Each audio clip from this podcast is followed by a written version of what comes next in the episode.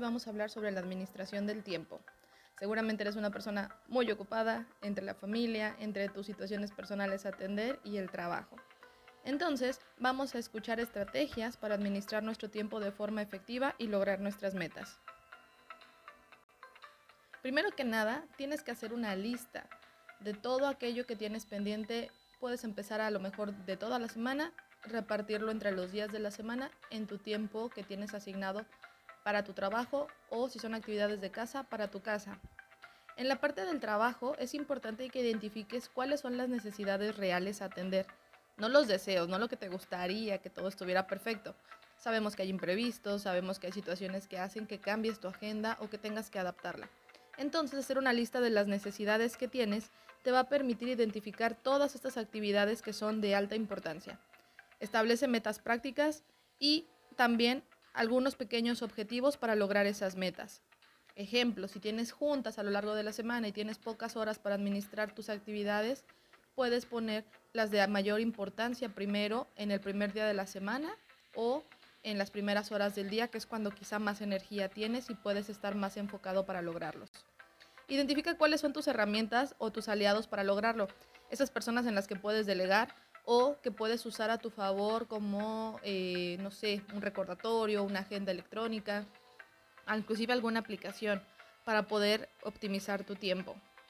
También identifica qué obstáculos se pueden presentar. Insisto, los imprevistos son lo que tenemos más identificado fácilmente. Sin embargo, también agregar temas como el tráfico, si es que te trasladas, que se puede variar, inclusive en los mismos minutos del día. Una vez que tienes identificado tus metas y objetivos, los horarios que tienes para hacerlos o para cumplirlos. Organiza tu trabajo, empieza a coordinar todo el tiempo que requieras para cada actividad.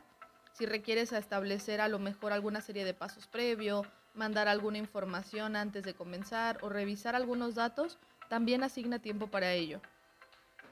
Después de esto, va a ser mucho más sencillo que puedas establecer un sistema para planear, priorizar y poder invertir tu tiempo en él. También hay un sistema muy importante que se llama la técnica Pomodoro. Esta técnica nos permite enfocarnos en una actividad y darnos un tiempo para descansar. ¿Cómo funciona esta técnica? En esta técnica tienes que designar 25 minutos para dedicarte de lleno a una actividad y posteriormente 5 para descansar. Sabemos que hay veces en que estás muy concentrado, que sientes este flow, que te dejas ir con el tiempo y ni siquiera te das cuenta. Pero es importante también incluir periodos de descanso para que tu mente, tu cuerpo se despejen y puedas ser todavía más productivo en eso que estás haciendo. Adicional a esto, puedes usar un eh, diagrama que nos determina la importancia de las actividades para que puedas clarificar y organizarlas mejor. Tienes que dividir y primero hacer lo que es importante y urgente, eso que no puede esperar y que solo tú lo puedes hacer. Después vendría lo que es importante pero no urgente. Para estas actividades puedes poner una fecha, puedes poner cierto horario. Por ejemplo, visitas al médico, eh, redactar algún escrito, que no tengas una fecha de entrega pronta. Son actividades que en general pueden esperar, pero no indefinidamente, así que las puedes planear con más calma. De ahí partimos a las actividades que son no importantes, pero son urgentes. Alguien las tiene que atender y se tienen que hacer. Suelen coincidir en el tiempo con otras actividades que tenemos ya planeadas y nos pueden generar estrés, entonces debemos delegarlos. Debes de tener a alguien a tu equipo preparado para realizar estas actividades o alguien de tu familia que te pueda apoyar con ellas.